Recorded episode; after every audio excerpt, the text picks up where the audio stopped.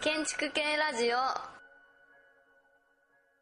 まあえー、と今中島さんの方から、まあ、その都市計画の、まあえー、創世記の話をしていただいたんですけれども、えーとまあ、そこから、まあ、今ちょっと現在の話が出ましたが、えー、例えばその都市計画の歴史が100年と言いますけれども多分そのあの創世記の話を僕がちょっとあのお聞きしたかったのはそれ創世記の話と現在の話っていうのは都市計画においてはあの分離できないと思うんです。で創世記の話つまり例えば、えー、1919年の旧都市計画法そのものが現在の都市計画を規定してるんじゃないかと。なんかそういうイメージがありましてでそれは多分あのそうなんじゃないかと思ってはいるんですけれどもあのその意味で言うと、えー、例えばその中島さんとか勝田さんから見て、えー、現在の都市計画の状況というのが、えー、どういうふうに当たるのか。それから先ほど挙げられたその、まあ、本とか雑誌の状況ですね。それともあのそういう話も踏まえて一体現在の都市計画っていうのはあのどういう状況にあってもちろん60年代ぐらいの都市の話が建築で、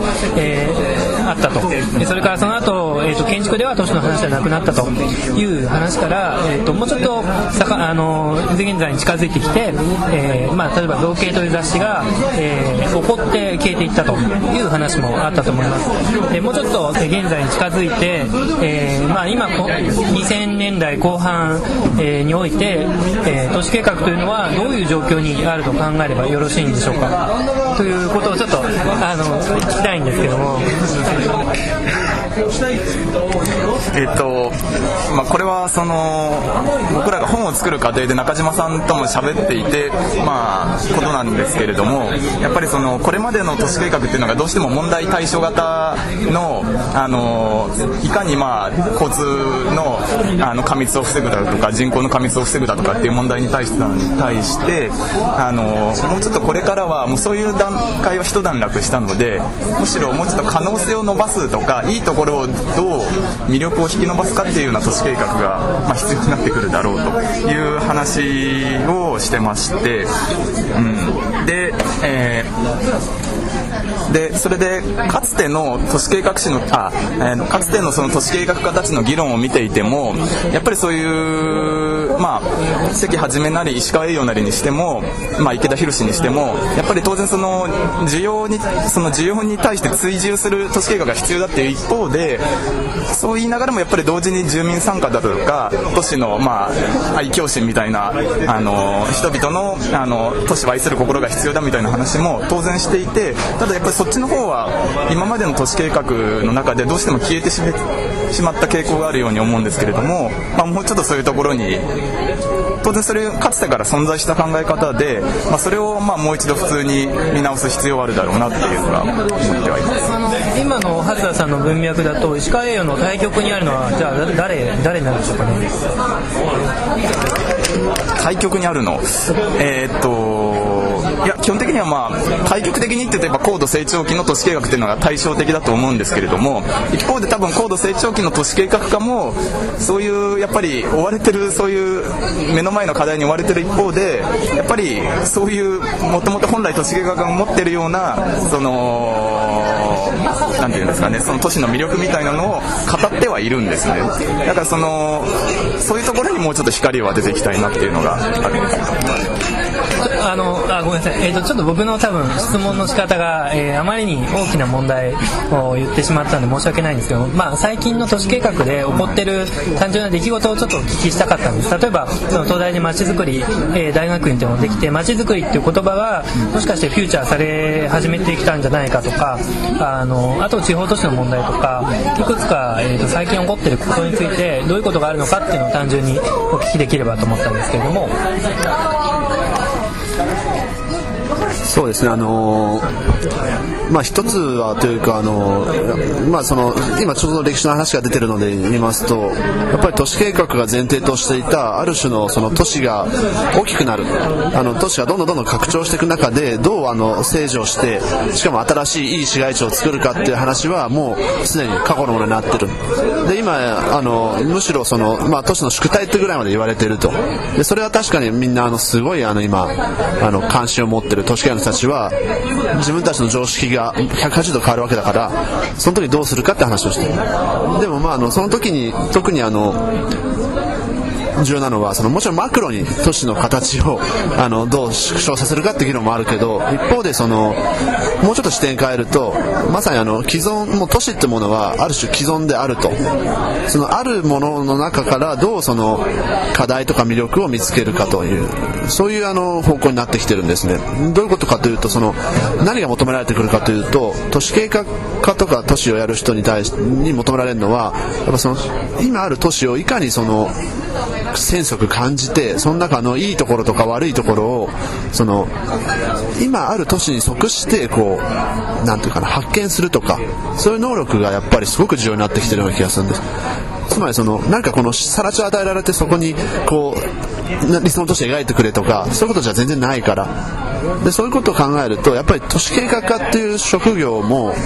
あのなんかねもう少しその都市の生活者と近いというよりはむしろ都市生活そのものであのそういうむしろ例えばその街に暮らしてる人たちとか先ほど市民参加街づくりってありましたけどそういう人たちの方が実は都市計画家だったりするというそういう状況が起きてる。だからすごくその都市を扱う学問っていうのはあの本当にその現場であるいはその個別の都市の中に入り込んでその都市の中にあるあるいはその都市の中で隠されてるいろんなものをこういかにこうセンス敏感にあの導き出すかっていうそういう能力がむしろあるいはセンスが求められるようになってきてるっていうのは今までの大きく都市計画画像を変えてくるんじゃないかっていうのがこれからの21世紀の都市計画とかのあり方かなと思ってます。あのお二人がだからおっしゃってたようにそのどうしても都市計画今までの都市計画がそうだったかもしれないしまた我々がイメージする都市計画というのが問題解決型ということがやはり一つの非常にネックであってでその都市計画のやっぱり歴史みたいなのをちょっと勉強してみるとやはり19世紀の真ん中ぐらいにロンドンとかでイギリスとかでロンドンでイギリスとかで始まったものがそのある例えばその都市とかをほっといたらこうダメな状況になるからそれをこう理想的な状況に持っていく。で場合によってはそのやはりその前のそれこそ前の世紀からっていうのは、まあ、啓蒙主義みたいなところがあってあのー、放っておくとダメな社会をこのような形でもういい状態に持っていけるっていうのが多分その田園都市の理想にもあったしその後のコルビジェにしてもやっぱりある程度理想主義というかやっぱりこうなったらいい絵が描けるということがあったと思うんですね。ところが多分今はある意味ではそれが逆転していてその計画者とか官僚が描く絵よりも実際その都市を使っている人たちの方がもっと生き生きときちんと都市を使っているし彼らの方が想像力も豊かである。だからどちらかというと我々はその現実の都市にやっぱり追い抜かされているような感触が非常にあると思うんですね。まあそれは都市に限りは実は建築に対してもそうでこれはちょっと余談ですが建築も実は建築家のイマジネーションよりもあの個々人がこう自由に発想して住んでる方がもよっぽど豊かだったりするんです。でそれと同じように都市に関しても実はその計画という名前で付けられたものよりも一般の人たちの方が都市をもよっぽど豊かに使っているし生き生きと使っていることに対して今までのようなその都市というのはほっとくと悲惨な状況だからある理想的なところに誘導しなくちゃいけないという発想でやっていくと多分掛け違いが根本的にあるんじゃないかなというようなところをやっぱり日々思いますね。あのそうですね。最近のその都市計画で起こっている状況じゃあ僕なりにですね、えーと、いくつかトピックを上げていくと、えー、どういうことがあるかというと例えばここ数年でいくつか出てきたキーワードがあると思います、えー、まあ、景観それこそ都市美とかもそうだと思うんですけどもそれからコンパクトシティと、えー、まあ、それからシュリンキングシティというか縮体化する都市ですよね。でがありあとそのクリエイティブシティあるいは創造都市という、えアートを使った都市計画がありそれからえっ、と えー、えーとですね、えーまあ、あとは、えーと、もう一つはそのシビックプライドっていう問題がありますよね。でこれは、まあ、これもイギリス発なんですけれども要するにその、えー、視覚的な都市計画あるいは、えーと、法制度による都市、えー、計画都市論に対してそうじゃないもうちょっと人々の意識に関わるその都市論みたいなものでシビックプライドという概念が、まあ、それこそ、えーと、この前伊藤香織さんを、まあ、はじめとした人たちが書かれた本が、えー、出版されて、えー、ちょっと話題になってると思うんです。でそういう状況を例えば僕らその建築の側から見ると、えー、都市の側でこういうことが起こってるのかなと単純になんかいくつかの本を見て思ったりするんですけども、えー、実際のその、まあ、都市計画の、えー、研究を、まあ、中島さんとか勝田さんから見た時に、えー、それはこういうふうに受け取ってもよろしいんでしょうか、まあ、要するにその、えー、コンパクトシティであるとか、えーまあ、クリエイティブシティであるとかそういうことが都市計画で、え、重要な問題として起こっているのかどうか。一体今今の都市計画日本の都市計画において重要な問題は何か？話題になっていることは何か？っていうことをお聞きできればと思うんですけども。あの私一人が都市計を代表できないのであれですけどでもまさに今おっしゃったような問題が我々のまさにあの議論の中心であるような気がしますそれはあの多分あの都市計画としても今までやってこなかったというか今まで都市計画っていうのはやはりあのせいぜい土地利用というかあの大まかにその場所の土地の土地の使い方を決める程度でそこに例えばクリエイティブな人が来るかどうかとかその人たちが何を求めてどういうところに評価をしてくるのかってそういうところまではある種の踏み込めなかったというかそこまでやってこなかったような気がします。でも今多分都市計画の人たちはそういう中であの自分たちの役割がある種そのそういうとこまでいかないといけないと思ってあのやってるあのやるようになってきてるのかなって気がします。であのさっきのコンパクトシティとかシュリンキングシティの話はさっき言ったようにやっぱりそれはあの都市計画がそもそもあの考えていたその新しく都市が広がっていく時にどうするかっていう問題じゃない。全く違う問題なので。本当にその都市計画のまさに最先端とかあの我々の答えがなくてあの像は描けても例えばシュリンキングシティなんてまさにそうなんですがあの理想の形は描けてもそこにどう導くのかっていうのはまさにあのすごく難しい話そういうところを今いろんな人たちが実際に議論したりあるいはあの実際の試みとしてやってるんじゃないかなというふうに思います。さらにもう一つ僕なりの、えーと、僕からその都市論を見た時の、えー、トピックを挙げると、えー、ようやくそのラテン系の都市計画というのが輸入されるようになってきたんじゃないかと。つまり、まあ、ゲルマンアングロサクソンというのは日本の都市計画の、えー、規定としてあったそれこそ100年間それは変わらなかったと思うんです。ところが、まあ、それこそ、えー、安倍さんが、えーまあ、バルセロナの都市計画を日本に輸入して僕はそのやっぱりそのフランスのユーバニスムっていう概念はあのフランスの概念やっぱりイギリスの、まあ、ーバニズムとは全く違うものだと思うんですよね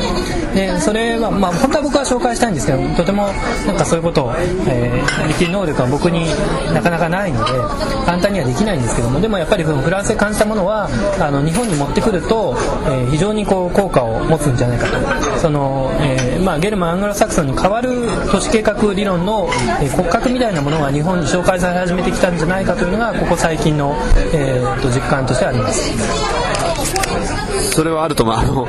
多分日本はあのやっぱりあのイギリスとかドイツは学びやすかったのはあの同じような実はポジションというかある種都市的には遅れてたんですよね。だから学ぶポジションあの要するにローマがあったりとかギリシャがあったり、まあ、あとはラテン系の都市が先にできた後にイギリスやドイツは学んでいくのでそういう学んだ人たちが作ったものっていうのは学びやすかったんです。それ日本も同じようなポジションやってたんだけどそういう意味で言うと本当にそもそもその学ぶっていう姿勢がなくてもう本当に体中からその都市的なるものが あのにじみ出てるようなラテンであるとかあるいはでももう一つ重要なのは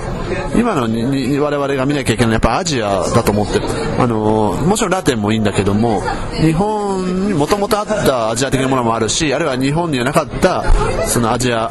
的なものもあってそういうものの中に実は我々が本当に望んでいるというかその本心からその心地よいと思うものがあったりするという。そういう意味で言うとあの今今むしろあの都市計画の中だとラテンっていうのはやっぱなかなかちょっと実は今最近ようやくあのいろんな研究出てきてあの分かるようになってきたけどむしろここ最近の傾向でいくとやっぱアジアの中でもう一回我々の都市とかを見直しながらその考えていくっていう方向があるんじゃないかなって気がしますね。アジアのその、まあ、都市計画の発信源とかこういう人がいるとかこういう研究があるとかそういうのって逆にあるんですですかね。ちょっとむ、うん、難しいですけどあのむしろ日本は幸いなことにあのいろんなアジア各国からあのいろんな人が留学しに来てくれている。でその彼らはもちろんその日本の都市を学んだりしようという気持ちもあるあっていろいろやってるけどむしろ我々は結構彼らからいろいろ学ぶこともあって結構素朴なあのいろんな指摘を日本都市についてしてくれてその時にハッと気づかされることもあったりするっていうだそういう意味で一つその、まあ、ある種戦後ずっとタブーだったようなそのアジア的なものが今すごくニュートラルな形であの視点で見れてできるのかなと思います。そうそうですね。あの、まあ、アジアとの関連でっていうとそのやっぱりその、まあ、日本の都市計画が関わるっていうとやっぱりスラムの街づくりみたいなのが結構中心の命題としてあると思うんですけれどもそのまあ不法占拠しながらいつの間にかいる人をどう都市計画で扱っていくかっていう話があるんですけどもそれがいやまさに僕が日本で研究してたのは、まあ、闇市とかそうなんですけれどもその闇市の戦後の歴史っていうのはその再開発のそれをどう再開発して駅前広場を作っていくかみたいな再開発の話と、まあ、表裏一体の話ででも一方でそれは単純にその、まあ、そこにいた人たちをあの取り払うっていう問題ではなくてどうその人たちがうまく言いつけてその人たちがうまく商売をやりながら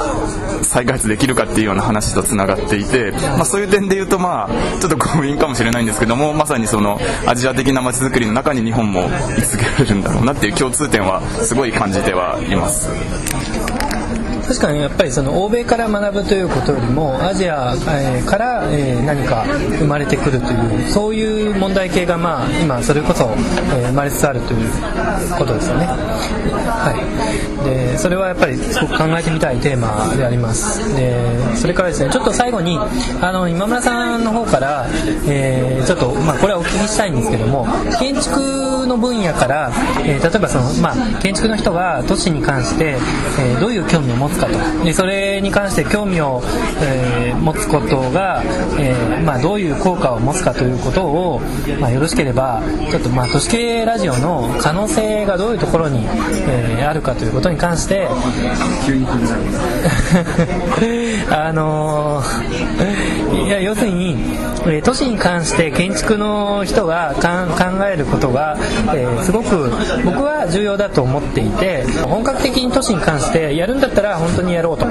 いう思いが僕にはあるのであのそれに関してあの、まあ、他の建築をやってる人がどういうふうに見えるのかなということをちょっとお聞きしたいなと思ったんですけども。えっと最後だということでちょっと大きい話なのでうまく答えられないと思いますが、えーちょっとまずその前にそのアジアの話を少しだけあのでも正直アジアに関しては僕もちょっと勉強し始めたばっかりで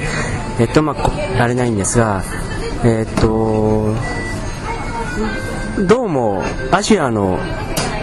都市および国の作られ方はヨーロッパの作られ方とかなり違う。で日本は、えー日本の歴史みたいなこう陣取り合戦をずっとやっていろいろな領地ができてその中の中心の都市があったみたいな、えイメージがあってある程度それはヨーロッパもそれに合わせて考えることはきっとできるんですがアジアの都市は多分全然違うみたいですね。アジアは多分18世紀ぐらいまでかなりずっとそれぞれの密度が全然低かった。だからそのそれぞれの間のこう緊張関係みたいなものの陣取り合戦をしてそれぞれの国を定めるみたいなことがないまま割と長い間来てでその非常に人口密度が薄いところに急にそのイギリスの帝国であるとか植民地政策みたいなものがオーバーラップした、まあ、ある意味じゃヨーロッパの理論が入ってきてそしてこうそのある意味じゃパワーバランスによってエリアが作られるような作られ方をしてます。だからそれこそその陸地の陣取り合戦みたいなことで国もしくは都市というものが作られてこなかったエリアに急にヨーロッパの理論と最近であればその近代もしくは現代というものが、まあ、シンガポールが典型のように急に入ってきてるというようなことがあるのでおそらくその日本がずっと1000年ぐらいかけてきたようなその地域の編成みたいなことがどこにでもあるというような意識でアジアを捉えると多分捉え損ねるんじゃないですか。特に東南アジアですね。というふうに僕は思ってます。だからただそれはやっぱり非常にこう面白いあのモデルであるし日本人はやっぱりまあ違うと言いつつもやっぱりそういうものに非常に影響を受けているのであの一方でこの100年ぐらいはその都市ということを西洋的な基準であの理解できると考えてたのがやはりもう一度そのアジア的な緩やかな関係でできている地域ということで捉え直すとあの違う見方ができてくるし今後の東南アジアおよび日本を考えることができるんじゃないかなと思います。から、えー次の松田さんの、まあ、現代のということに関して言えばやはりその建築というものが、えー建築という一つの単体もしくはその敷地の中である作品を作れるというような、えー考え方にととりわけ日本の建築家というのは非常に、えー影響されてきたと思います。でだけど今後はやっぱりそれがどういうふうにその、まいろんな意味での環境との関係を考えないとその単体の建築すらできないということはありますからあの建築家のコミッションとしてはその敷地の中のことしか逆にいじれないってものすごいジレンマがある反面ただ周りのことを考えないことには建築のことはできないというような状況にあってやはり環境もしくはその都市ということに対してどういうふうに自分は考えるかということを考え続けなくちゃいけないという時期にあるということを非常に切実に考えるだからやっぱり都市に何かの可能性があるというふうに信じてますね。あのこれはですね、えーと単純にその今村さんに個人的にこうお聞きしたいことがあるんですけども。あのえーとですね都市に興味を持ったのは、まあ、一体どこら辺なんでしょうか。でその都市計画に関して、まあ、もちろんその今村さんその建築家として活躍されてる、えー方なんですけれどもあの都市とかそれから、まあ、東京でもいいんですけれどもあの都市論に関して一体どこら辺から興味を持ってそれから今村さんの現在の関心はは一体何であるのか、えー都市論に関する関心が何であるのか、まあ、あのこれはもう今村さんへのインタビューなんですけれどもあのよければそこら辺をお聞かせいただければと思うんですけれども。えー、と具体的には、えーその先ほども話題に出たようなそのロンドンに行ったということが非常に大きいです。つまりロンドンに行く前は、えー AA スクールというのは、えーある非常にパーソナルなタレントを作る場所だと、えー建築家というタレントの製造をする場所だというふうに期待もしてたし自分もそう思ってました。ところが実際に行ってみると僕が属した、えーユニットは特にそうだったんですが広く見ても多分 A の多くのユニットで話されていることの8割9割方は都市とか社会についてでした。だからやはり、まあ、繰り返しですけどあれだけの AA スクールのアバンギャルドが出たというのはまあ、今だから言えるのかもしれませんけど都市とか社会っていうことを考えてからこそアバンギャルドになれたんだなというふうに思いますしでその場ではやはりそういうことのに対して考えることの重要性ということをものすごく感じたような気がしてます。でそれが、えーまずはそのどういうところからやっぱり都市に対して考えるかということになると思いますね、まあ、ちょっと補足する例えば僕がいたユニットというのは、えー僕がいたの A にいたのは90年から92年ですから、えーその間にプラハに行きました。それからモスクワに行きました。まさにそこのそれぞれのエリアにおいて絶対的もしくはほとんど普遍的と思われたような社会システムが崩壊して全然違うような社会システムを引き受けなくちゃいけないような社会が誕生しているところに行ってそこでヒアリングをするような経験をしました。つまりそういうところからしかまあ最終的な建築の淡々を考えるにしても、えー自分たちが、えー営生活を営んでるというところから考えないといけないということはかなり向こうに行った時に刷り込まれたと思います。ですから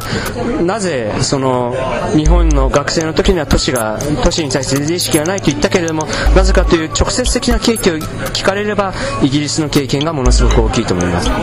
で今現在としてはあのまあ、これも非常に省略して言えば、まあ、いろんな意味で例えば不況があるとか例えば東京という都市もしくはま日本という国が長い目で見れば不可避的に縮小せざるを得ないというようなデータがあるにしても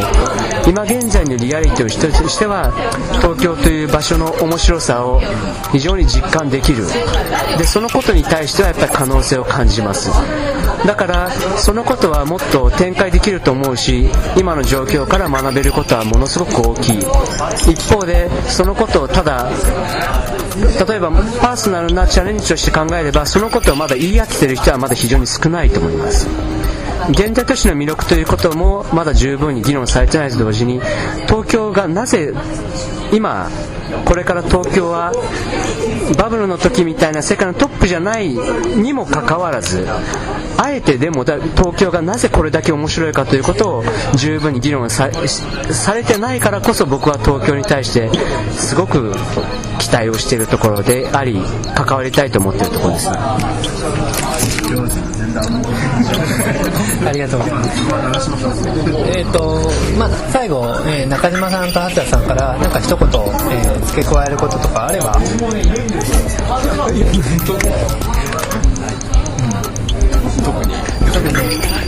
はい。えっ、と、